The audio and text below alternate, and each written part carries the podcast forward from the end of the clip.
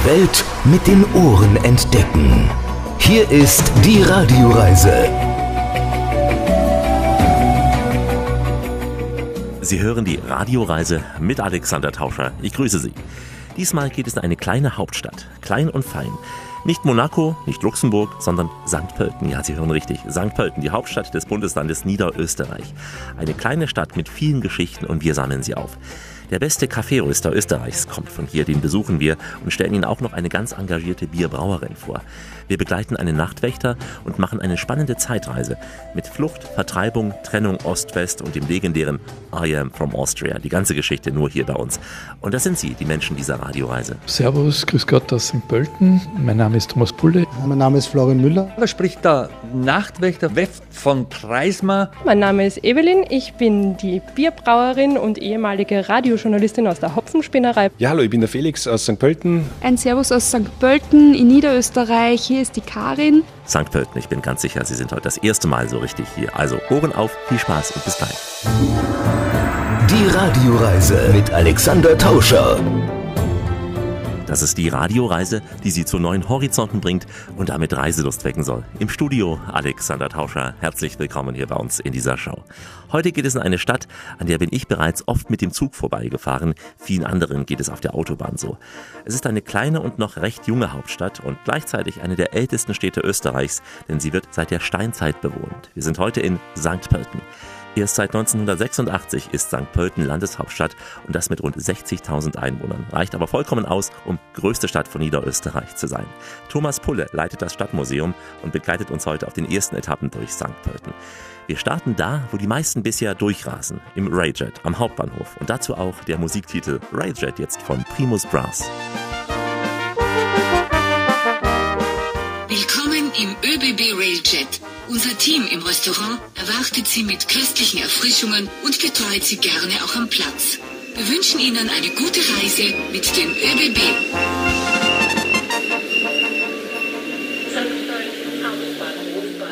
Willkommen in St. Pölten. Wir sind hier am Bahnhofsplatz, äh, stehen vor der Hauptfassade des St. Pöltener Bahnhofes und viele kennen vielleicht St. Pölten vom durchfahren Richtung Wien, die letzte große Station vor der Hauptstadt. Und wir befinden uns heute hier in dieser Stadt. Eine Überraschung für viele. Vielleicht steigen Sie auch einmal aus und besuchen mit uns die Innenstadt von St. Pölten. ist ja St. Pölten das Zeichen zum Aufstehen, ja, langsam die Sachen genau, dann ja. nochmal aufs WC gehen. Ja, jetzt, jetzt so, äh, hat man nicht mehr allzu viel Zeit, um seine sieben Sachen zusammenzusuchen. Aber heute haben Sie schon früher zusammenpacken müssen, denn wir befinden uns schon mitten in dieser Stadt. Genau. Ein schönes Gebäude. Da. Wunderbares Gebäude, steht unter Denkmalschutz. Eigentlich ein Wunder, denn es war im Jahr 1945 Hauptangriffsziel der alliierten Bombenangriffe auf die Stadt. Man hat versucht, hier die deutschen Truppen zu treffen, indem man den Bahnhof vollkommen zerstören wollte.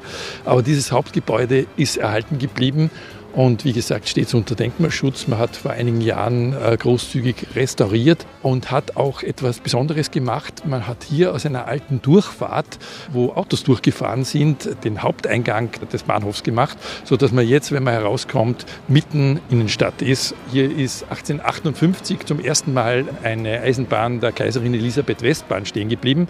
Und mit dieser Anbindung an diese internationalen Verkehrsweg hat sich die Stadt eigentlich grandios entwickelt entwickelt. Wir haben damals eine Stadt gehabt, die 5.000, 6.000 Einwohner hat. Heute sind es 60.000 und ohne diese sozusagen Anbindung an die Eisenbahn, die äh, Industrie in die Stadt gebracht hat, aber auch viele Menschen hierher bringt zum Arbeiten, zum Wohnen, St. Pölten lag immer im Dornröschenschlaf, obgleich es ja nah an Wien lag. Das hat Vor- und Nachteile. Ja, also im Schatten einer Großstadt äh, zu leben ist nicht immer einfach. Für uns war es natürlich immer toll, dass man äh, sozusagen die Großstadt, die Weltstadt vor der Haustüre hat, dort studieren kann, dort alles machen kann, was so eine, eine Großstadt bieten kann aber äh, dass man auch die Möglichkeit hat, sich dann wieder sozusagen zurückzuziehen in die kleinere Stadt mit äh, ganz anderen Wohnpreisen, mit einem ganz anderen, sage ich mal, auch äh, Lebensgefühl und vielleicht auch einer Sicherheit, die hier in der Stadt, in der Kleinstadt gegeben ist. Also das ist immer ein ewiger Austausch. Man sieht St. Pölten schon so ein bisschen fast als Vorort von Wien. In kürzester Zeit ist man hier vom Hauptbahnhof auch am Hauptbahnhof Wien. Ich glaube, es ist die schnellste Strecke auf der Rail-Strecke zwischen das Salzburg geht, und äh, Wien. Geht, äh, von, von St. Pölten nach Wien geht es dann wirklich ganz schnell durchs Tullner Feld, also mit äh, weit über 200 km/h. Am vergangenen Sonntag, da hat sich was getan. Bei der Heimfahrt auf der Bundesbahn, Baum, Baum, Baum, Baum, Baum. Wir befinden uns jetzt am zentralen Rathausplatz der Stadt, unweit des Bahnhofs. Und das ist ein Platz, der schon Geschichte atmet. In der Mitte eine große Dreifaltigkeitssäule, im Süden des Platzes die Prachtfassade des Rathauses und hier hinter uns die Fassade des Franziskanerklosters und seitlich noch sehr viel schöner alter Baubestand, der sozusagen die Stadt auszeichnet. Denn es ist eine Stadt des Barocks, aber nicht nur des Barocks, auch prachtvoller Jugendstilbauten und anderer Epochen.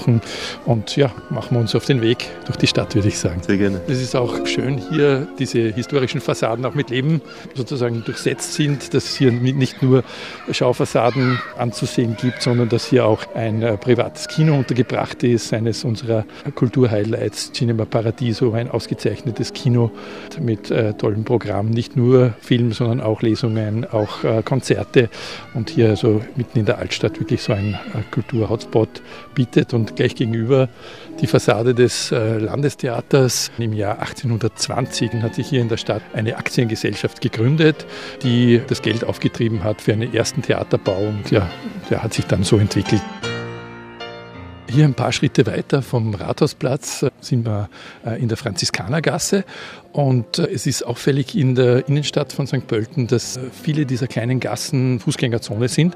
St. Pölten hat eine der frühesten Fußgängerzonen in Österreich gehabt und das ist sukzessive ausgebaut worden. Und da hat es durchaus äh, nicht nur Freunde gegeben, denn die Geschäftsleute stehen ja oft auf dem Standpunkt, man muss mit dem Auto bis vor die Haustüre fahren können. Also auch für Handwerker gerade auch ein Problem in Städten, auch in München, dass ja, man sagt, ja. man muss erreichbar sein, angebunden natürlich, sein. Natürlich, natürlich. Also das ist natürlich auch hier der Fall und es gibt natürlich natürlich auch, auch einen Wechsel im Gewerbe vielleicht, aber man hat hier wirklich festgestellt, dass äh, diese Fußgängerzone, diese Verkehrsberuhigung durchaus nicht zum Schaden der Wirtschaft war. Und das ist auch eine interessante Erkenntnis, die wir hier aus dieser Fußgängerzone der letzten Jahre gezogen haben. Mit Thomas Pulle durch die Fußgängerzone an einem Samstagvormittag zu laufen, das heißt ein Defilé. Er kennt wirklich fast jeden und grüßt im 20-Sekunden-Takt. Nach links und nach rechts, überall hin. Er kennt sie alle. Thomas Pulle bleibt bei uns an Bord. Aus dem Herzen Niederösterreichs kommt heute die Radioreise mit Alexander Tauscher aus St. Pölten. Grüße Sie. Etwa 30 Minuten von Wien entfernt liegt die Landeshauptstadt dieses grünen Bundeslandes. St. Pölten ist eine Stadt, die man entdecken muss, die vielleicht nicht auf den ersten Blick sofort gefällt. St. Pölten ist die Mischung aus Jugendstil und moderner Architektur. Auch diese Mischung, die wir gerade auch in der Altstadt sehen, ist vielleicht auf den ersten Blick gewöhnungsbedürftig, dahinter aber verbergen sich oft interessante Geschichten, die uns der Historiker Thomas Pulle weitererzählt. Interessant, dass hier um 1900 in unmittelbarer Nähe des St. Pöltener Bahnhofs eigentlich viele große Hotels gegeben hat und wahrscheinlich mehr Betten, als wir heute in der Stadt zählen, in einer Stadt, die rund 10.000 Einwohner hatte. Das hängt damit zusammen, dass St. Pölten ja damals Teil der großen K&K-Monarchie war. Rund 50 Millionen Einwohner hatte dieses große Reich und äh, viele Menschen äh, kamen nach St. Pölten, um von hier aus weiterzufahren in den großen Marienwallfahrtsort Mariazell. Jeder katholische Christ wollte einmal diese Wallfahrt machen machen. Und man hat dann hier in St. Pölten in diesen Hotels übernachtet und ist mit der Mariazeller Bahn dann in den Wallfahrtsort weitergefahren. Bevor die Eisenbahn auch installiert wurde, äh, Anfang des 20. Jahrhunderts, haben die Hoteliers hier in der Stadt schon äh, mit Pferdewagen äh, Touren angeboten, dass man da um drei, vier in der Früh dann mit dem Pferdewagen aufgebrochen ist und nach Mariazell weitergefahren ist und nur den letzten Teil dann sozusagen als Fußwallfahrt machen musste. Also man hat schon damals auf den Komfort der Reisenden geachtet. Ja. Und heute verbergen sich andere Institutionen. Heute, heute gibt es verschiedenste Institutionen. Dieses Gebäude hier vor uns gehört heute der Zahnärztekammer. Und hier ums Eck ist ein weiteres großes Hotel, das heute ein großes Ärztezentrum ist. Also Gott sei Dank haben diese prachtvollen Bauten Nachnutzer gefunden, aber halt nicht mehr als Hotels. Man sieht ja auch diese Architektur, also Gebäude ja. wahrscheinlich zerstört genau. waren im Zweiten genau. Weltkrieg, ja. neben ja. alten erhaltenen hier. Ja, ja. Das Besondere an St. Pölten sind auch die Plätze, die wir hier vorfinden. Also, und wir gehen jetzt vom Rathausplatz ausgehend Richtung Osten und kommen da über den Rimmerplatz, den Herrenplatz bis zum Domplatz und äh, können hier so, so einen Schnitt durch die Stadt machen und eigentlich anhand dieser, dieses Gangs über die Plätze auch äh, wunderbar die Stadtgeschichte erzählen. Wir haben hier zum Beispiel am Rathausplatz Ende der 80er Jahre große archäologische Grabungen vorgenommen, weil hier drunter eine Tiefgarage errichtet wurde Und im Zuge dieser Grabungen äh, hat man hier ein ganzes römisches Händlerviertel ergraben. St. Pölten hatte eine römische Vorgängerstadt, die so um das Jahr 120 wohl gegründet worden ist, Elium Cetium. Und immer wenn man hier in der Innenstadt hineingräbt, müssen auch unsere Archäologen vor Ort sein, denn man findet immer was. Ja, eine römische Zivilstadt als Vorgänger der Stadt ist natürlich dazu angetan, dass man immer auf historisch interessante Dinge stößt, wenn man hier hineingräbt. Und ja, bei uns im Stadtmuseum kann man viele dieser Dinge auch besichtigen, die hier in den letzten Jahrzehnten ergraben worden sind. Ja, das Stadtmuseum befindet sich eigentlich da hier gleich um die Ecke, parallel hier äh, die, die Fassade zur Seitenfassade des Rathauses, in einem ehemaligen Kloster untergebracht, im äh, Karmelitinnenkloster.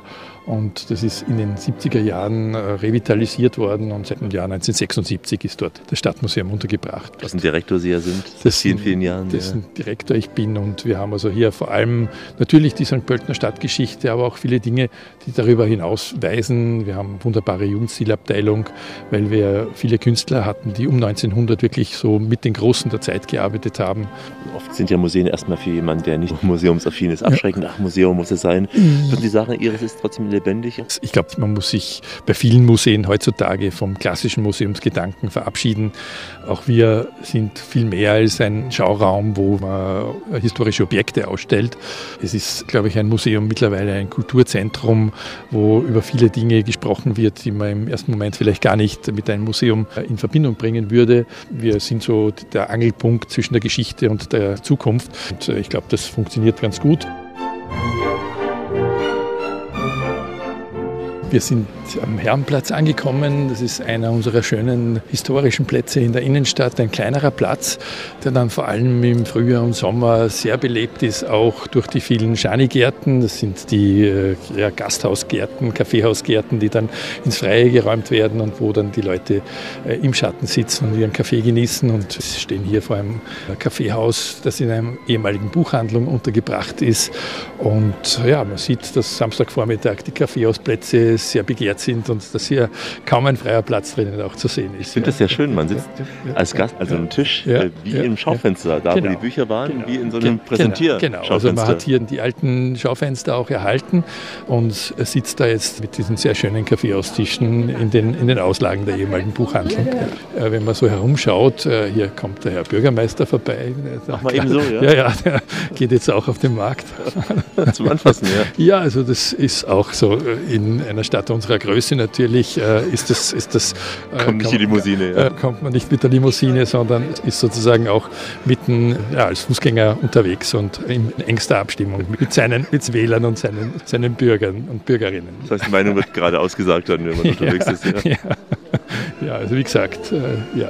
Auch das kann man hier erleben und ich glaube, dass er vor allem Samstagvormittag sehr gern den Markt besucht, weil man hier einfach ja ganz St. Pölten trifft. Ja, man trifft ja. sich hier am Markt nicht nur zum Einkaufen, sondern auch um hier ja, einen Kaffee zu trinken oder ein Achtel Wein, ist ja schon elf, da kann man schon, kann man schon ein Achtel schon mal, ja. ja, geht, kann, man schon, kann man schon ein Flaschel aufmachen und gehört auch zum Leben dieser Stadt dazu. Ja.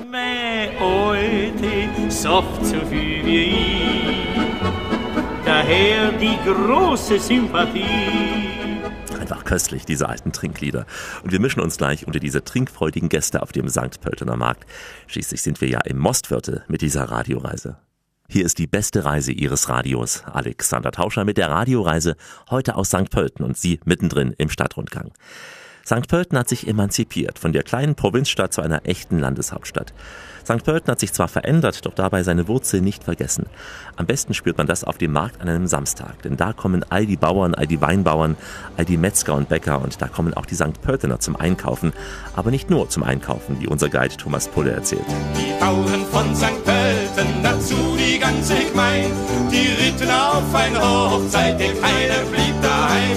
Die ritten auf eine Hochzeit, denn keiner blieb daheim. Ja, wir sind hier auf dem Domplatz und der Domplatz ist so einmal in der Woche das Zentrum unserer Stadt äh, am Donnerstag und am Samstag.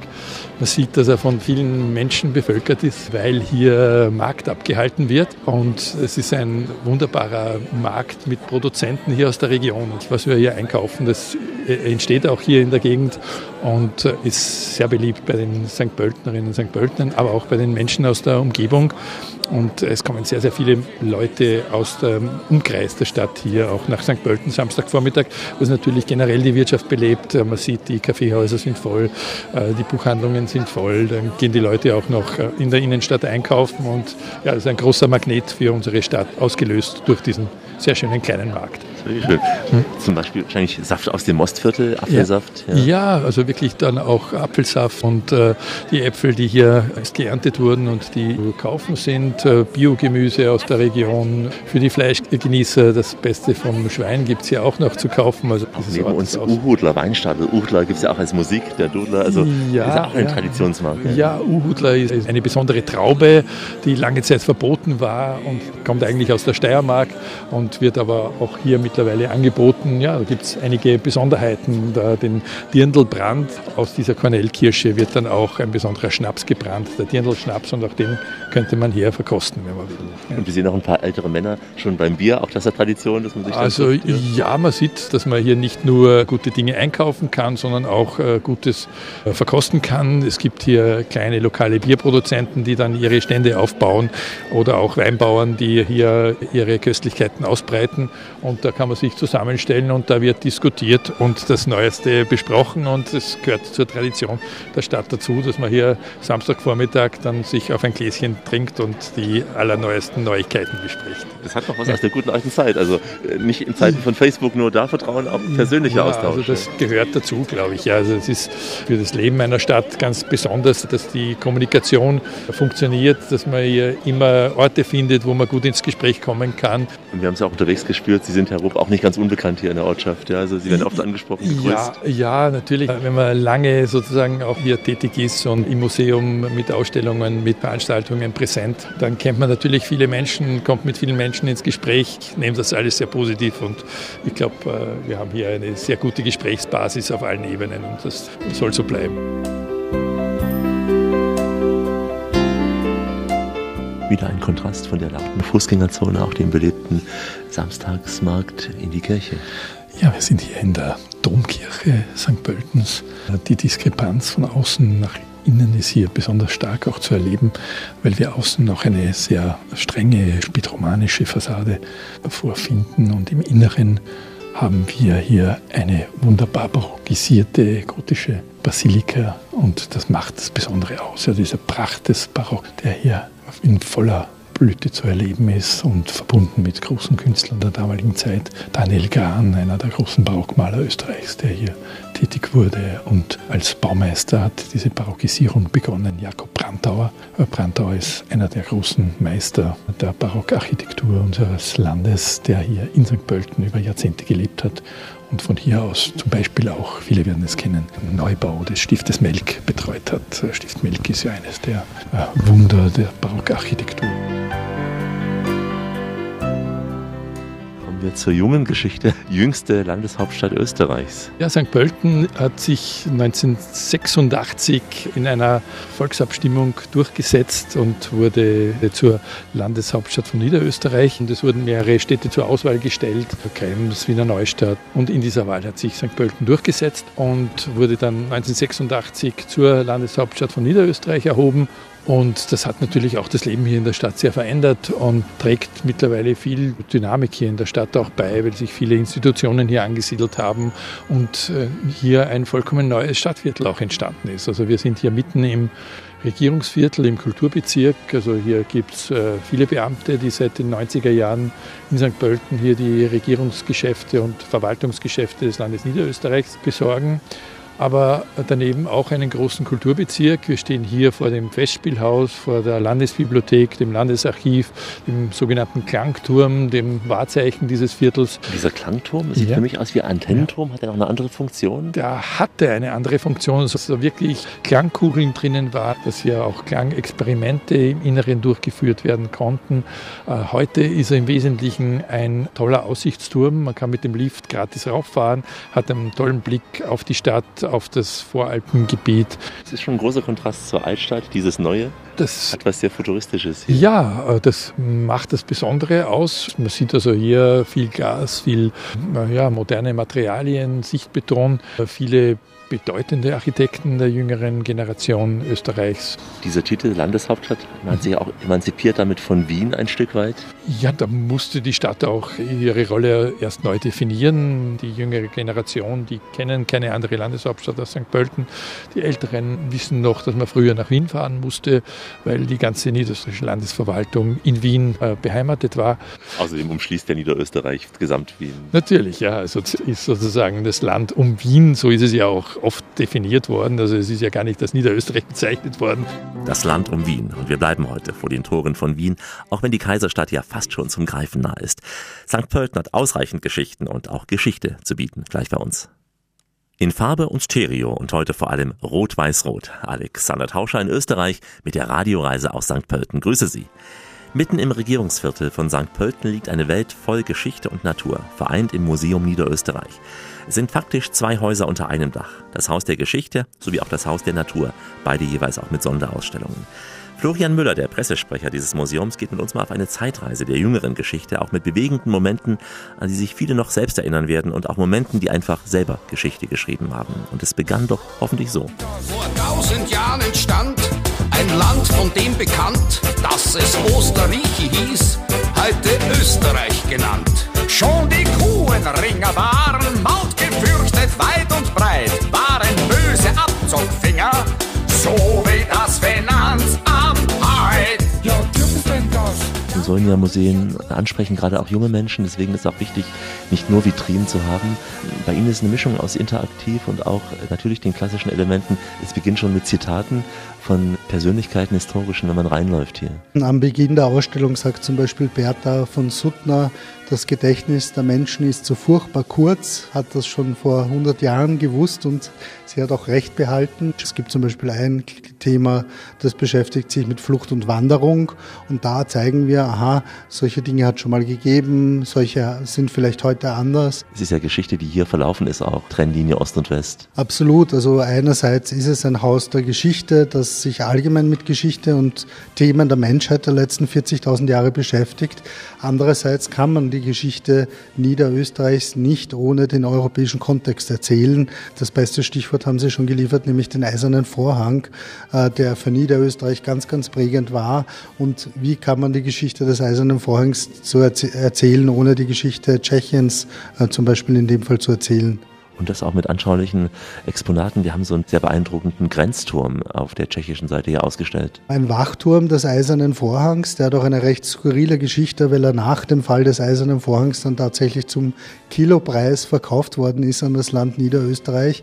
Und da ist es auch ganz wichtig, hinter dem Museum stehen natürlich auch die Landessammlungen Niederösterreich, die die Objekte besitzen und verwalten. Und die haben eben damals sofort erkannt, hier ist was Historisches passiert, hier muss ein Objekt her. Und wir haben wirklich auch tolle Möglichkeiten mit diesem Museum, das ja auch als Museum gebaut wurde, hier etwa ein elf Meter hohes Objekt darzustellen, nämlich den Wachturm des Eisernen Vorhangs, gleichzeitig aber auch mit einem zweiten spannenden Objekt, nämlich einen sogenannten Fluchtflieger, einen Hängegleiter, mit dem Jerzy Rada 1988 über den Eisernen Vorhang äh, geflogen ist. Er hat 100 Kilometer zurückgelegt, ist dann im Waldviertel gelandet. Die Ironie der Geschichte will, es hätte er ein Jahr gewartet, hätte er zu Fuß rübergehen können. Aber das wusste er natürlich damals noch nicht und hat sich ein sehr mutiges und abenteuerliches Flugobjekt selbst gebaut sehr beeindruckend, so ein kleines Gerät auch, wenn man sieht und sich vorstellt, damit 100 Kilometer zu fliegen, unter oder auch über dem Radar, das ist schon sehr, sehr gewagt gewesen. Ja, das war wirklich ja, unter Einsatz des Lebens, weil wenn man an einem Wachturm zu nah herankommt, dann war das natürlich das Todesurteil. Er hat aus seinem Trabi den Motor ausgebaut, er hat aus Segelleinen Tragflächen gebaut. Wir werden auch daran erinnert, Herr Müller, dass Niederösterreich lange Zeit auch Teil des sowjetischen Machtbereichs war. Und wenn ich die Geschichte so gefügt sich hätte, wäre vielleicht das Ganze jetzt so gewesen, dass die Trennlinie zwischen Ost und West mitten in Österreich gewesen wäre und sie Teil des Ostblocks geblieben wären. Naja, das war bis 1955 nicht entschieden. Niederösterreich war tatsächlich ab Kriegsende bis 1955 sowjetische Besatzungszone. Der österreichische Staatsvertrag hat es dann möglich gemacht, dass Österreich ungeteilt äh, wieder zu einem eigenen äh, Land wird und zu einer selbstständigen demokratischen Republik. Das wird ja auch nachgestellt. Wir haben Originaldokumente des Gründungsvertrages auch. Wir haben Plenarsäle, die nachgestellt wurden in kleinen Elementen. Wir sind sehr stolz darauf, dass wir das einzige vollständige existierende Faksimile des österreichischen Staatsvertrags in der Ausstellung zeigen können. Das ist eine Schenkung von der Russischen Föderation an das Land Niederösterreich. Das Original des österreichischen Staatsvertrags ist laut der Depositarpflicht, die damals auch ausgehandelt wurde, in Moskau in einem Archiv. Wir können aber von der ersten bis zur letzten Seite tatsächlich eine Kopie dieses Vertrages zeigen. Und Sie hatten schon gesagt, die Brücke zur Gegenwart, die Flüchtlingskrise 2015, was ja eigentlich keine Krise war, sondern die Flüchtlinge, die in Not waren, die nach Westeuropa wollten. Auch da haben Sie ein ganz interessantes Objekt, in dem zwei Flüchtlingskinderwegen nebeneinander gestellt sind. Mit einem Kinderwagen vom Brünner Todesmarsch äh, 1945 und äh, andererseits äh, von einem äh, Kinderwagen aus äh, Nickelsdorf von der Grenze, der 2015 aufgegriffen wurde. Mit dem ist eine syrische Familie offensichtlich bis nach Nickelsdorf geflüchtet und ist dann in einen Bus gestiegen, und hat dort den Kinderwagen zurückgelassen. Das Interessante daran ist auch an den Inhaltsstoffen, also an den Dingen, die in dem Kinderwagen drinnen waren, seien es jetzt Handy, Wertkarten, Babynahrung, Windeln und so weiter, können wir die Fluchtroute dieser syrischen Familie von ihrem Ausgangspunkt bis zur österreichischen Grenze auch nachverfolgen. Und dazwischen nette, lustige Objekte wie zum Beispiel das erste eigenfabrizierte Auto der Nachkriegsgeschichte österreichischer Fabrikation. Was ist das für eins? Ein ganz großer Stolz, der Puch 500, äh, dass man damals äh, mit so einem Auto über den Brenner oder über den Semmering nach Italien zu sechst auf Urlaub gefahren ist. Und darauf das Signet I am from Austria, was die Jüngeren zumindest noch hoffentlich kennen von Danzer und Ambros und Fendrich. Äh, der Besitzer, der ehemalige Justizminister Brandstätter, ein Oldtimer-Fan, hat sich dazu entschlossen, eine rot-weiß-rote Ledergarnitur einzubauen. Dann kam es irgendwann einmal zu einer Begegnung zwischen Reinhard Fendrich und diesem Auto. Und Reinhard Fendrich war so gerührt, zu Tränen gerührt, angeblich sogar, dass er dann dieses Auto auch noch signiert hat. Das heißt, wir haben auch noch die Unterschrift von Reinhard Fendrich auf diesem Auto. Ja. Was ja schön ist, zum Schluss ist auch Fendrich jetzt schon Teil des Hauses der Geschichte ist. Absolut. Und dieses Lied, das dahinter steht, dieses I'm from Austria, ist ja ganz, ganz spannend, weil einerseits geht es um Patriotismus, andererseits hat sich er immer verbeten, dieses Lied im Sinne einer nationalistischen Ideologie zu verwenden, weil das Thema Heimat kann man auch sozusagen so spielen, äh, im Sinne einer Zugehörigkeit, im Sinne eines Zuhause-Sein, ohne dabei nationalistische Töne anzuschlagen. Ja. Muss man empfehlen, noch mehr Menschen dieses Museum zu gehen? Ja, nochmal zurück zu Bertha von Suttner. Das Gedächtnis der Menschen ist so furchtbar kurz. I am from Austria. I am from Austria. Patriotisch, aber eben nicht nationalistisch. Wir haben kurz Zeit darüber nachzudenken bei einer kleinen Rast im Museumsrestaurant, haben dann später noch feinstes Bier und besten Kaffee aus St. Pölten, denn der Genuss ist Muss bei uns. Wie immer an dieser Stelle, auf Weiterhören. Die Welt mit den Ohren entdecken. Hier ist die Radioreise mit Alexander Tauscher. Richtet auf eure Lauscher, denn hier spricht der Tauscher, der Alexander, grüßt sie alle miteinander und wünscht auf diese Weise eine schöne Radioreise. Heute ist es die Stadt, die manche vielleicht ja auch als Vorort von Wien sehen und für die meisten bisher sicher nur ein Kilometerstein auf dem Weg in die Kaiserstadt war. Wir sind heute in St. Pölten. Als ich Thomas Pulle in seinem Stadtmuseum besuchte, fiel mir im Souvenirshop sofort ein Buch in die Hände mit dem Titel Peter Minnig, ein Leben für die Musik. Peter Minnig nimmt unter den Künstlern von St. Pölten eine besondere Rolle ein. Vom kleinen musikalisch begabten Wirtssohn aus Haarland hatte er sich zum gefeierten Star auf den Bühnen dieser Welt entwickelt, natürlich auch auf der Bühne der Wiener Volksoper. Peter Minnig, ein Star der Oper, der Operette und auch des Musicals. Als er 90 Jahre alt geworden wäre, da ehrte ihn seine Heimatstadt St. Pölten mit einer Ausstellung und eben diesem Buch. Darin auch ein Grußwort des Museumsleiters Thomas Pulle. Und hier ist er, Peter Minnig.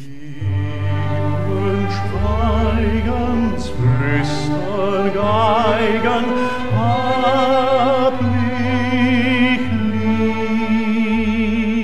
lieb. Peter Minich ist der Sohn von Gastwirten hier aus St. Pölten und hat von hier, hier von St. Pölten aus äh, eigentlich eine Weltkarriere gestartet. Er hat seine ersten Rollen hier am Stadttheater in St. Pölten bekommen Und einer seiner frühen Direktoren hier am Stadttheater hat ihm empfohlen, doch seine Stimme noch besser auszubilden und hat ihm den, diesen Kurs auch bezahlt in Wien. Und so ist Peter Minich einer der berühmtesten Operetteninterpreten der zweiten Hälfte des 20. Jahrhunderts geworden. Da draußen im duftigen Garten, gebannt blieb ich plötzlich zurück. Wir haben auch vor einigen Jahren hier eine Ausstellung durchgeführt, weil wir einen Großteil des Nachlasses von Peter Minich hier ins Museum bekommen haben. Und ja, die älteren Österreicher und wohl auch darüber hinaus kennen Peter Minich noch sehr gut. Er hat ja viele Gastspiele auch in Deutschland gegeben und war dort sehr beliebt und vor allem auch in den klassischen großen Fernsehzeiten, wie am Samstagabend noch äh, große Musikshows in deutschen Fernsehen gezeigt wurden, war Peter Minich ein Stammgast und sehr beliebt und wir haben da auch einiges zeigen können und, und finden sich immer noch sehr schöne Dinge auch bei ihm im Nachlass, die das belegen können. Du, wenn dein Auftritt vorüber ist, dann gehen wir in unser kleines Stammlokal. Du weißt wo die Geigen so süß spielen, ja? Und dort zeige ich dir dann alles, was ich auf dem Herzen habe. Peter Minich war den Frauen nicht abgeneigt und nicht nur einer, also er war wirklich ein, ja, ein Schwarm. Ein Schwarm der Frauen, ja, ich glaube, das hängt ein bisschen zusammen mit der Rolle, die er auch gespielt hat. Ja, als der klassische Operettenheld äh, ist man wohl auch immer, immer derjenige, der besonders im Fokus der Frauen steht und das hat ihn sicher ausgemacht und ich kann mich noch erinnern, er hat das in seinem Nachlass auch gehabt, so alte Zeitschriftencover, so was das Besondere so ausmacht äh, seiner Person und, und auch der Rollen, die er spielt, warum das gerade für die Frauen auch so interessant ist. Aber er hat das, glaube ich, sehr gern gespielt, diese Rolle als Frauenschwarm und hat das auch sehr glaubwürdig, auch sehr rübergebracht und seine ganze Art und seine sehr offene Persönlichkeit ist, glaube ich, auch darin begründet, dass er immer mit Menschen äh, zu tun hatte, äh, dass er seine ersten künstlerischen Auftritte als Harmonikaspieler, als Jugendlicher im Gasthaussaal seiner Eltern hatte und diese Verbundenheit zum Publikum eigentlich ein Leben lang nicht abgelegt hat. Und haben wir auch sehr stark gemerkt an den Reaktionen auf diese Ausstellung, dass er immer noch sehr, sehr viele Fans hat und die einfach seine Art äh, geschätzt haben und das geliebt haben, was er gemacht hat. Und er war auch Vorbild für andere, für Heinz Konrads, der auch die Wiener Lieder neu interpretiert hatte später. Ja, und Heinz Konrads hat auch im österreichischen Fernsehen eine Sendung gehabt am Samstagabend, die sehr beliebt war bei den Menschen und wo Peter Minich ein Stammgast war, mit seiner Art, äh, Wiener Lieder zu interpretieren, mit seiner Art, äh, Operettenschlager auch zu interpretieren. Da war er bei Heinz Konrads an der richtigen Stelle und die haben äh, ein kongeniales Double auch gebildet, glaube ich. Ja. Ich glaube sogar auch im Radio. Es gab die Sendung der Autofahrer unterwegs damals im ORF, legendär über Jahrzehnte. Ja, also es gab damals viele Sendungen im Radio und auch im Fernsehen. Also ich kann mich noch erinnern, in meiner Jugend äh, bin ich dann oft auch mit meiner äh, Großmutter gesessen und wir haben uns den Seniorenclub angesehen, so am Sonntagnachmittag. Und da ist man dann auch mit äh, solcher Musik in Kontakt gekommen, die vielleicht jetzt nicht unbedingt äh, in unserem damaligen Fokus gewesen ist. Auch schon Peter Alexander damals sicher, ja. ja. Peter Alexander und die Größen des Wiener Liedes und, und der Operette, die halt damals auch im Fernsehen und im Radio durchaus omnipräsent waren. Die gute alte Zeit. Die gute alte Zeit, ja. Jungsammer, Pechsammer, wo ist der Farmer jung und hecht zum Heiligen hinaus? Dursthammer, Stiersammer, wo ist der Gemmer für den Durst das letzte Grad aus dem er reinbringt? Jungsammer, Feschsammer hat er nicht für mich gesungen, das wäre eine Anmaßung gewesen. Peter Minich, der König der Operette und auch des Charmes, ein echter Charmeur hier aus St. Pölten. Und gleich der charmante Harlekin. Wer fühlen will, muss hören. Am besten uns. Die Radioreise mit Alexander Tauscher, heute aus St. Pölten. Grüße Sie. Das Tourismusbüro in St. Pölten bietet geführte Stadtspaziergänge an, von der Orchideenführung bis zum Bürgermeisterrundgang. In regelmäßigen Abständen können Sie auch kostenfrei auf einer Gruppenführung mit dem Nachtwächter unterwegs sein, wenn Sie gruselfrei sind. Dazu nämlich verkleidet sich der Harlekin Werner Sandhacker, ein echt St. Pöltener Original. Er kann sogar singen, wie Sie gleich hören, a cappella, die Ösi-Version von Route 66. Mm, wann die Sonne scheint und im Süden ist der Himmel so blau. Mm, mm, mm, kommst durch St. Uhr und du weißt das ganz genau.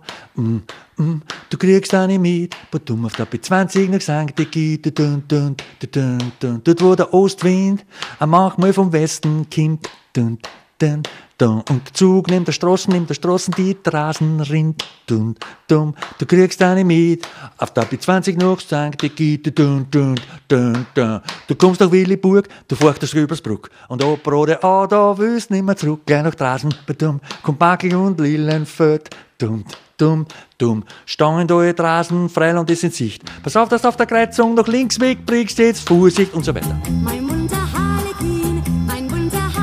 Wirklicher Name, Familienname ist Sandhacker Werner. Und der Künstlername besteht aus den zwei Vornamen, die ich habe, Werner Franz. Und aus diesen zwei Vornamen hat sich WEF entwickelt. Und ich habe mich 1976 entschlossen, äh, dazu ähm, den Beruf Harlekino zu wählen.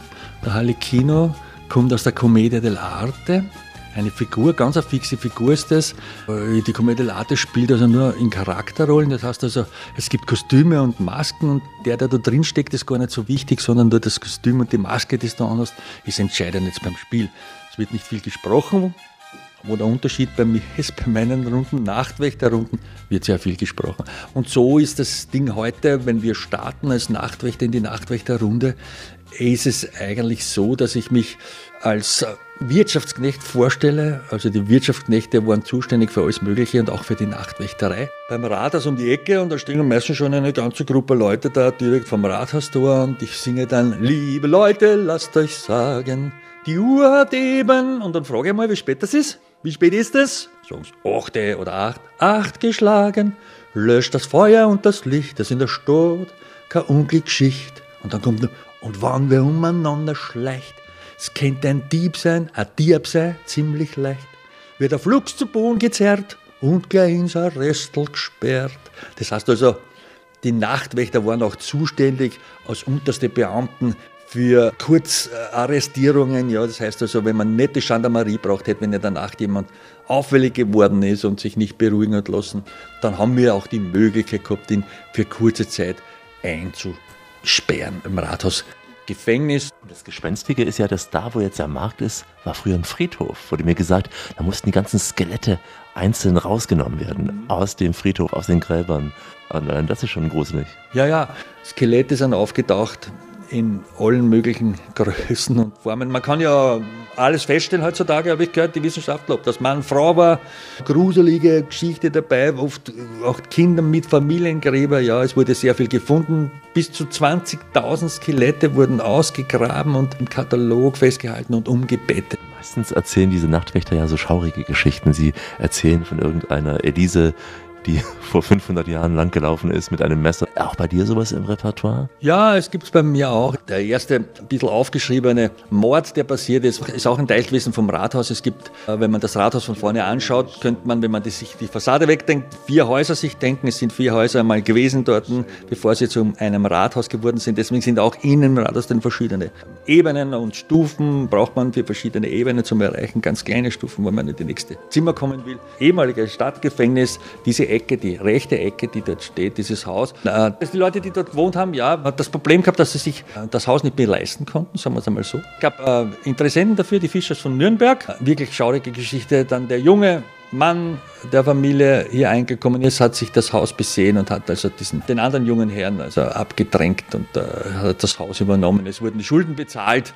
Es ist also der erste Mordfall, der dokumentiert wird. So in diese Richtung geht das. Und wenn du nicht Nachtwächter bist, bist du der Harlekin hier auf den Bühnen? Was sind deine Programme? Ja, als Harlekin bin ich verschieden unterwegs. Ich mache Musik. Es sind äh, Lieder oder Übersetzungen, die von den Texten her vielleicht ein bisschen heiter gehalten sind. Ja, ja, ja, ja, ja, ja, ja. Diana war ein Mädchen, so jung und wunderschön, und da zum ersten Mal ins Kloster beichten gehen.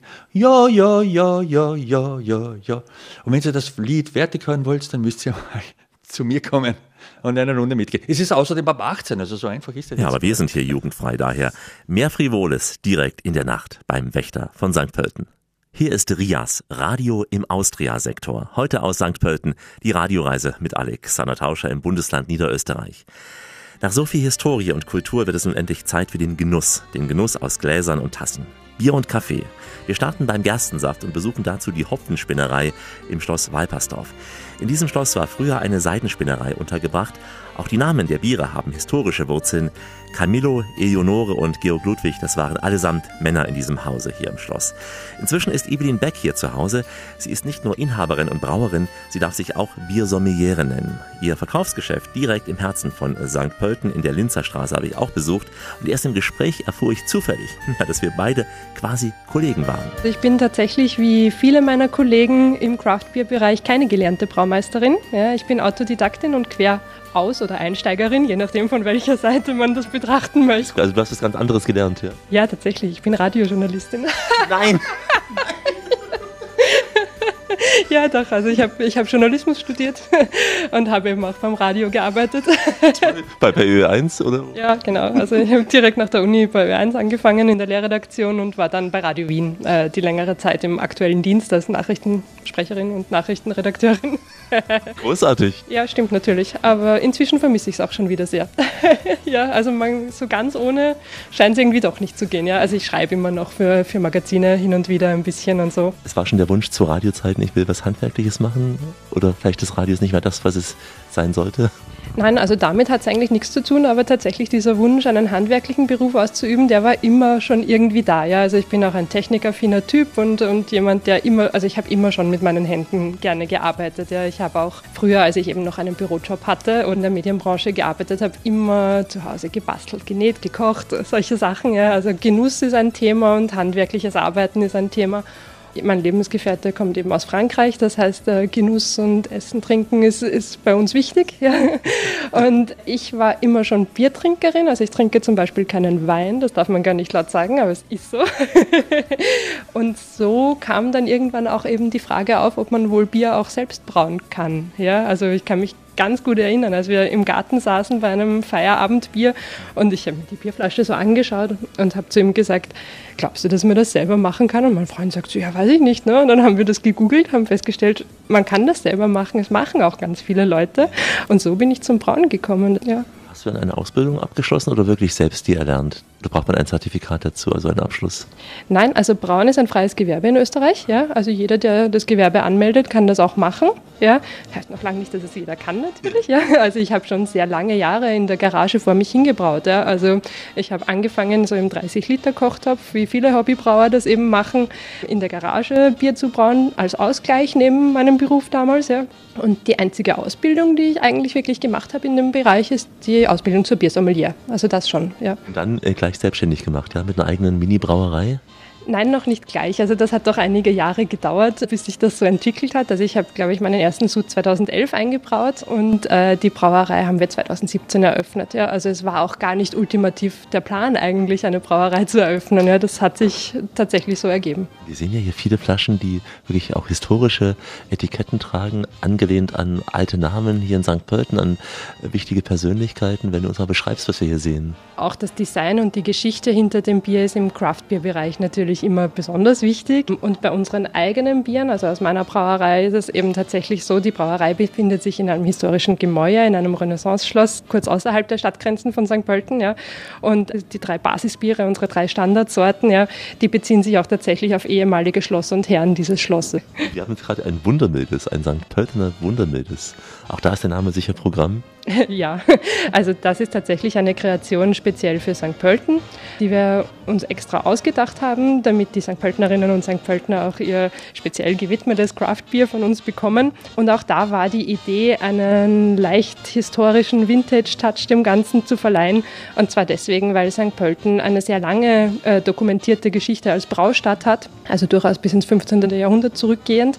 Deswegen habe ich mich da auch bei der Kreation an historischen Rezepturen orientiert orientiert, die natürlich modern interpretiert. Also diese Freiheit habe ich mir genommen. Ja. Das heißt, es ist ein eher röstaromatisches Bier. Früher waren die meisten Biere röstaromatisch, hatten leichte Röstnoten in der Nase, weil die Melzereitechnik noch nicht so ausgefeilt war wie heute. Man weiß ja ohnehin nicht genau, wie es früher geschmeckt hat, weil es ja jetzt keine aktiven Kostproben mehr gibt, sicher. Das stimmt, ja. Also so lange hält sich Bier dann doch auch wieder nicht, ja. Sehr schöne, viele Etiketten. Hast du die auch selbst entworfen, gestaltet? Auch die Bildrechte, all das Design? Ja, also bei unseren Etiketten ist es tatsächlich so, dass die drei Standardsorten, die haben eigene Illustrationen, die sind extra für uns gezeichnet worden von einer Kinderbuchillustratorin. Ja, die hat uns da so kleine Comictiere entworfen nach unseren Vorstellungen. Das heißt, das ist tatsächlich komplett meinem Hirn entsprungen sozusagen. Ja. Wenn man so ein Bier kaufen will, gibt es nur hier im Geschäft? Also ich nehme an, in den Supermärkten wird es nicht vertrieben, in den großen Ketten. Das ist richtig. Meine eigenen sind nirgends im Supermarkt gelistet, also bei keiner großen Kette. Es gibt natürlich regionale kleine Supermärkte, die es teilweise schon im Sortiment haben. Also unser Bier ist nicht nur bei uns erhältlich. Die Kollegen vom ORF Landesstudio St. Pölten ab und zu vorbei auf ein Bier? Ja, also sie, sie wurden schon manchmal hier gesehen, ja. Du vermisst ein wenig das Radio, aber ich nehme an, so während des Brauens, auch bei anderen Tätigkeiten, läuft Radio bei dir? Ja, also ich bin tatsächlich in der Brauerei fast immer mit Bluetooth-Kopfhörer unterwegs. Ich höre sehr viel Podcast und nach wie vor natürlich Ö1, ja. Journale, die ausführlichen Nachrichtensendungen, ja. Das muss ich hören, sonst bin ich es eigentlich nicht, ja. Wir empfehlen natürlich auch die Radioreise als Podcast dem nächsten. Habe ich mir letztens angehört beim Brauen, ja. ja, da habe ich die Wien-Folge gehört, ja. Sehr schön. Ja, war dann, war dann doch sehr nostalgisch, die, diese Folge, ja, aber war lustig, ja. Schön, wieder ein Hörer mehr. Als ich Evelyn fragte, wann sie mal Urlaub machte, da lachte sie laut. Das Wort Urlaub kenne sie nur vom Hören, sagte sie. Zum Glück hat sie ja uns jetzt im Ohr. Die Radioreise immer dabei, auch direkt am Biersud. Für die kleinen Freuden im Leben, die Radioreise mit Alexander Tauscher aus St. Pölten. Grüße Sie jetzt mit einer Melange oder einem verlängerten. Bei uns gibt's jetzt nämlich den besten Kaffeeröster Österreichs. Den vermutet man vielleicht in Wien oder Salzburg, aber er kommt tatsächlich aus St. Pölten. Felix Teiritzbacher. Der Staatsmeister im Rösten hatte seine ersten Röstversuche in einem Popcorn-Automaten begonnen. Im Café Emmy hatte er sich dann als professioneller Kaffeeröster probiert und hat es bis zur Weltmeisterschaft geschafft. Wir trafen diesen jungen, dynamischen Mann in seiner Kaffeerösterei. Felix, locker in schwarzen Jeans und seinem legendären schwarzen Felix Kaffee-T-Shirt, hatte sich vor dem Gespräch natürlich auch eine ordentliche Tasse eingegossen. Der Kaffee ist fertig, klingt es nicht unheimlich. Mein Kindheitswunsch war schon, Klavierlehrer zu werden, weil ich eben diese Klavierliebe auch weitergeben wollte. Und äh, das habe ich angestrebt, habe das dann auch ein Jahr außerordentlich studiert, das Instrument, Instrumentalgesangspädagogik auf der Musikhochschule. Habe dann aber gemerkt, dass mir das Üben keinen Spaß macht. Und habe mir gedacht, wenn ich nicht jeden Tag von mir selbst aus gerne üben möchte, dann soll es nicht sein und habe aufgehört. Habe dann irgendeinen Job gesucht und habe wirklich mit der Musik ein bisschen gebrochen eigentlich. Also nicht zu Ende gebracht auch, das Studium? Nee, nee, nee, also gar nicht richtig angefangen. Also ein Jahr außerordentlich studiert, und äh, dann ging es um die ordentliche Prüfung und mein Lehrer sagte damals, du, ich weiß nicht, also wenn du mit mir übst, die Prüfung, die wird schwierig. Und ähm, so habe ich dann gesagt, okay, dann, dann soll es nicht sein, habe aufgehört. Dann irgendwelche Jobs gemacht, im Elektromarkt gegangen, Anrufbeantworter verkauft, irgendwas Langweiliges, einfach nur mehr äh, Geld zu verdienen. Und dann später hat mein Freund immer wieder motiviert, wieder zur Musik zu kommen. Und dann bin ich in den Domchor eingetreten in St. Pölten, da mitgesungen. Und äh, parallel dazu auch ähm, Freunde von früher, mit denen ich schon in der Schule in der Band war, wieder angesprochen, dass wir wieder Band gemeinsam machen. Und dann haben wir zwei Alben rausgebracht, das hat riesig Spaß gemacht und blieb beim Hobby dann, ja. War das für Musik gewesen? Im Chor natürlich klassische Musik und in der Band dann? In der Band war es eigentlich Elektropop. Synthie-Pop? Ja, schon, weil ich halt ein großer Depeche Mode-Fan bin und das war mein Einfluss. Ja, da habe ich auch Keyboard gespielt in der Band, ja. Und dann hat ein Freund von mir gesagt, sein Vater sucht immer Leute für die Firma, die er hat. Und ich habe gesagt, okay, was hat der für eine Firma? Ich habe gesagt, ja, Gastromaschinen. Und ich habe dann eben angefangen, dort ins kalte Wasser gehüpft, äh, und gesagt, Espresso-Maschinen betreuen. Und gesagt, okay, machen wir da mit. Und äh, das war am 1. März 2003 mein erster Arbeitstag, das weiß ich noch gut, äh, mit vier neuen Kollegen äh, ins Auto gesetzt, nach Mailand gefahren, ins Werk zur Einschulung und dann zurückgekommen und war total gefesselt am Espresso. Parallel dazu, wie ich das Lokal eröffnet habe, habe ich im Supermarkt meinen Rohkaffee gefunden und habe mir gedacht, den muss ich mitnehmen, muss den irgendwie rösten. Und dann habe ich eine Popcornmaschine zu Hause gehabt und habe den Rohkaffee einfach äh, mal reingeschmissen, hingeschaut und habe dann sogar mit dem Handy damals eine kleine Aufnahme, da gibt es zwei Sekunden Aufnahme, die ich da mit so einem Handy gemacht habe. Bis dahin warst du nur normaler Kaffeetrinker, so gelegentlich, ja? Ja, bis dahin habe ich einfach italienische Espresso geliebt und habe keinen Einfluss auf den Kaffee gehabt und dann irgendwie mir gedacht, so passt jetzt, das taugt mir total, ich muss das verfolgen, ich muss eigene Rösterei gründen. Und drei Jahre später habe ich es dann gemacht, das war 2012. Wahrscheinlich ganz, ganz klein, in kleinen Mengen chargen? Genau, genau. Es war also siebeneinhalb Kilo Röstmaschine und ich habe dann so drei Kilo Chargen geröstet, weil ich hatte nur mich selbst als Abnehmer und ähm, das Lokal eines Freundes. Was sind deine äh, Röstspezialitäten hier? Also ich verarbeite hauptsächlich ähm, Specialty Coffee, also es sind Cafés, die über 80 Punkte haben, also fast alles Arabicas und das geht von afrikanischen Cafés, südamerikanische Cafés, zentralamerikanische Cafés. Taiwanesischen Kaffee habe ich auch mitgenommen von der Weltmeisterschaft noch. Du hast ja gerade Weltmeisterschaft gesagt, du bist Staatsmeister in Österreich, also einmal schon ein großer Preis. Ja, 2019 war die erste äh, Röstmeisterschaft in Österreich. Endlich, da haben wir schon lange darauf hingefiebert und glücklicherweise gewonnen, ja. Und damit bist du angetreten dann daraufhin in Taipei, in Taiwan. Ja, ja, also ich hatte vier Wochen Zeit zum Vorbereiten für die Weltmeisterschaft, was schwierig war, weil wir hatten noch keine Referenz äh, und Jetzt habe ich natürlich versucht zu trainieren, bin auch nach Deutschland gefahren, weil dort, dort wusste ich, gab es eine Maschine. Ja, und dann ging es schon los nach Taiwan, Taipei und es waren wahnsinnig spannende Tage. Wie bist du da abgeschnitten? Also ich wurde 20. von 23, das klingt jetzt nicht sonderlich toll, aber für die erste Weltmeisterschaft war ich sehr zufrieden. Du bist ja wie die Evelyn Beck, die Brauerin, also im Prinzip auch so ein Jungunternehmer, der durchstartet, auch von Null im Prinzip mit dem ganzen Risiko, was man eingehen muss. Ich versuche halt schon das Risiko abzuschätzen im Vorfeld. Das ist jetzt so damals, wie es war, ich habe mir die Röstmaschine gekauft, wusste, die Leasingraten muss ich bezahlen und ähm, ja, habe mir gedacht, okay, so blöd kann ich mir nicht anstellen, dass der Kaffee so grauslich ist, dass niemand trinken mag. Ich muss dann irgendwann an Personal denken, Logistik etc.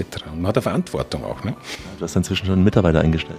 Ja, genau. Wir haben jetzt schon mittlerweile drei Mitarbeiter und auch den Mitarbeitern gegenüber hat man Verantwortung und natürlich auch den Kundschaft ja, gegenüber, die immer wieder wissen wollen, äh, was gibt's Neues. Also man muss immer was Neues präsentieren und auch viele Leute, die halt dann äh, das Produkt, das sie jetzt gewohnt sind, auch nächstes Jahr wieder haben möchten. Dann muss man ihnen erklären, okay, das gibt's vielleicht nur saisonal. Es ist äh, viel Aufklärungsarbeit dabei, was aber irrsinnig Spaß macht. Heiß ist der Kaffee in San Jose, den ich so lang nicht trank. Vielleicht gibt es diesen Kaffee ja auch bei Felix. Er macht diesen Job übrigens auch nicht allein, nicht ganz allein. Seine Freundin ist inzwischen auch mit ins Kaffee-Business eingestiegen und bei gutem Wetter ist er jeden Samstag mit seinem Stand auf dem Markt. Also da können Sie Felix dann live und in Farbe beobachten und natürlich auch bei ihm kosten. Die Radioreise mit Alexander Tauscher geht langsam in die Schlussetappe. Heute St. Pölten, die Hauptstadt von Niederösterreich. St. Pölten ist das Tor zu vielen Urlaubsregionen in Niederösterreich. Urlaub zum Wandern, Radeln oder einfach so zum Weintrinken. Karin Lorenz von der Niederösterreich-Werbung gibt ein paar Tipps uns für die Urlaubsverlängerung und Reinhard Fendrich singt eine Ode an Niederösterreich. Was in der Welt, wie es da Fremde stets bleibt. Hast einen Geist, der nie zur Ruhe kommt, an Erfahrungen zwar doch ein Herz, das wieder haben will, haben noch Niederösterreich. Am Ende dieser Radioreise hier durch St. Pölten, welche Ausflugstipps hättest du für den näheren Urlaub hier um St. Pölten herum? Für etwas sportlichere Urlauber ist es natürlich sehr spannend, weil äh, St. Pölten direkt am Treisentalradweg liegt. Das heißt, da kann man, wenn man vom Beginn, also von der Donau bis nach Mariazell radelt, 111 Kilometer am Radweg entlang radeln und kommt an ganz interessanten Ausflugszielen auch vorbei, unter anderem äh, beiden Stiften Herzogenburg und Lilienfeld. Und man durchquert auch die Weinregion Treisental. Weg sehr bergig oder geht es entlang flacher Strecken? Der Treisental-Radweg geht entlang der Treisen, also dem Fluss, was natürlich der Vorteil ist, dass es recht eben ist und recht leicht befahrbar ist für jedes Können. Also vergleichbar auch mit dem Donauradweg.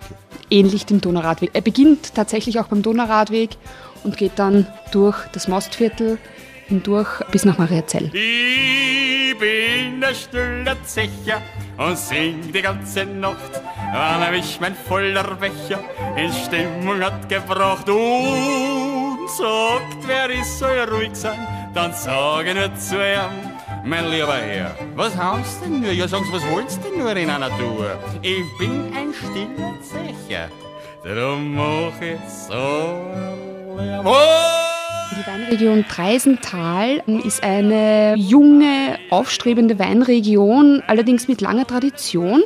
Man hat hier in dieser Weinregion einen Weinkern gefunden, der äh, aus der frühen Bronzezeit stammt, das heißt 2000 Jahre vor Christi. Was bedeutet, dass diese Region schon damals zum Weinbau genutzt wurde. Und die Hauptrebsorten, die dort angebaut werden, ist klassisch niederösterreichisch der grüne Veltliner und der Riesling.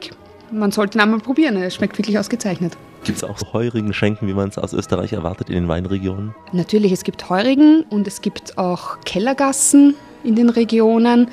Das ist auch was sehr Typisches für Niederösterreich und auch fürs Dreisental. Diese Kellergassenfeste sicher auch, diese berühmten im Spätherbst, wo dann die Weinsaison so beendet wird. Richtig, also äh, Kellergassenfeste gibt es auch im Dreisental, aber wir haben auch eine Kellergasse in St. Pölten direkt, die auch ein Kellergassenfest hat und zwar jährlich im November. Auch sehr ungewöhnlich, dass es in St. Pölten oder in einer Stadt eben eine Kellergasse gibt. Ja. Jetzt trinkt man noch eine Flasche Wein. Oh, Maria Zellerbahn, das klingt nach guter alter Eisenbahn, Bahnromantik. Absolute Bahnromantik. Also die Mariazellerbahn ist schon äh, über 100 Jahre alt und ist eine Schmalspurbahn, die St. Pölten mit Mariazell verbindet. Man kann da fahren mit der Himmelstreppe, das sind quasi die modernen Garnituren, die da auf der Strecke fahren. Aber es gibt auch Nostalgiezüge, die sich Ötscherberg nennen. Und mit der Mariazellerbahn passiert man auch einige äh, Regionen des Mostviertels, zum Beispiel das Bilachtal oder man kommt auch in den Naturpark Ötscher Tormeuer. Vor Ort kann dort wunderbar wandern. Äh, Das Besondere an dem Naturpark ist, dass er der größte Naturpark Niederösterreichs ist, mit einer beachtlichen Größe von 170 Quadratmeter.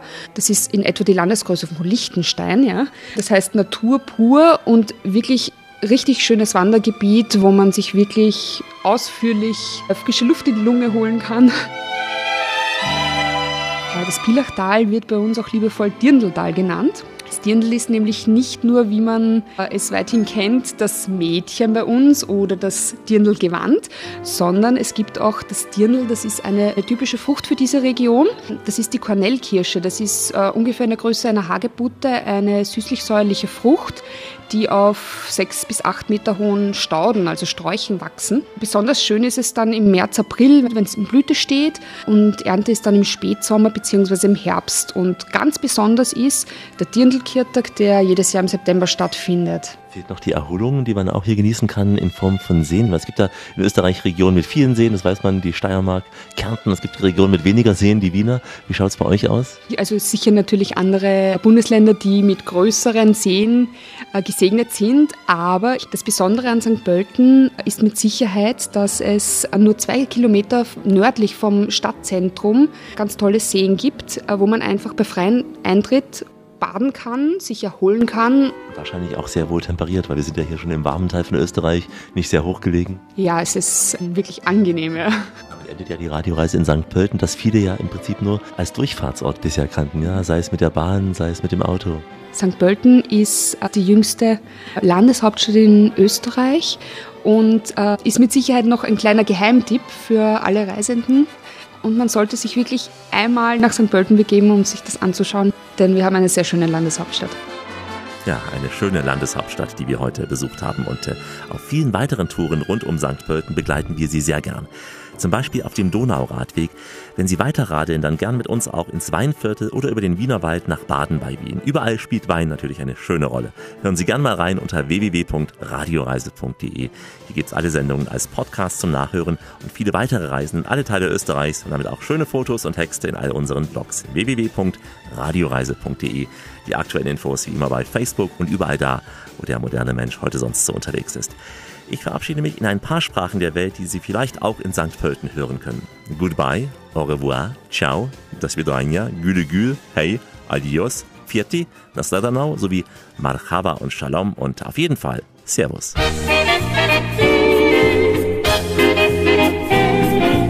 Thomas Pulle, Servus. Wir sind am Ende unserer Reise angekommen. Ich würde mich freuen, wenn wir uns vielleicht einmal persönlich hier in St. Pölten treffen würden. Florian Müller, ich hoffe, Sie haben jetzt einiges über das Haus der Geschichte und das Haus für Natur im Museum Niederösterreich erfahren durch diese toll gestaltete Sendung. Auch äh, wenn Sie weiter anreisen, dann das zahlt sich auf alle Fälle aus. Danke für eure Aufmerksamkeit. Ich möchte mich von euch verabschieden. Ich danke auch dem Alex, dass er da war in St. Pölten und ich wünsche euch noch alles Gute und vielleicht kommt ihr ja mal in der Landeshauptstadt von Niederösterreich vorbei und vielleicht können wir uns sehen. Dankeschön. Ich bin die Evelyn, die Braumeisterin aus der Hopfenspinnerei in St. Pölten. Das war die Radioreise mit Alex und ich hoffe doch, dass ich euch bald auf ein Bier hier bei mir begrüßen kann. Prost! Das war die Radioreise mit Alex. Ich bin der Felix vom Felix Café. Ich hoffe, euch hat es gefallen und schön weiter Kaffee trinken. Hallo, das war die Karin Lorenz von der Niederösterreich Werbung und ich war mit euch gemeinsam auf der Radioreise mit Alex und ich hoffe, wir sehen uns bald in Niederösterreich in St. Pölten. Also bleiben Sie schön reisefreudig, meine Damen und Herren, denn es gibt noch mindestens 1000 Orte in dieser Welt zu entdecken. In diesem Sinn, wie immer, bis bald.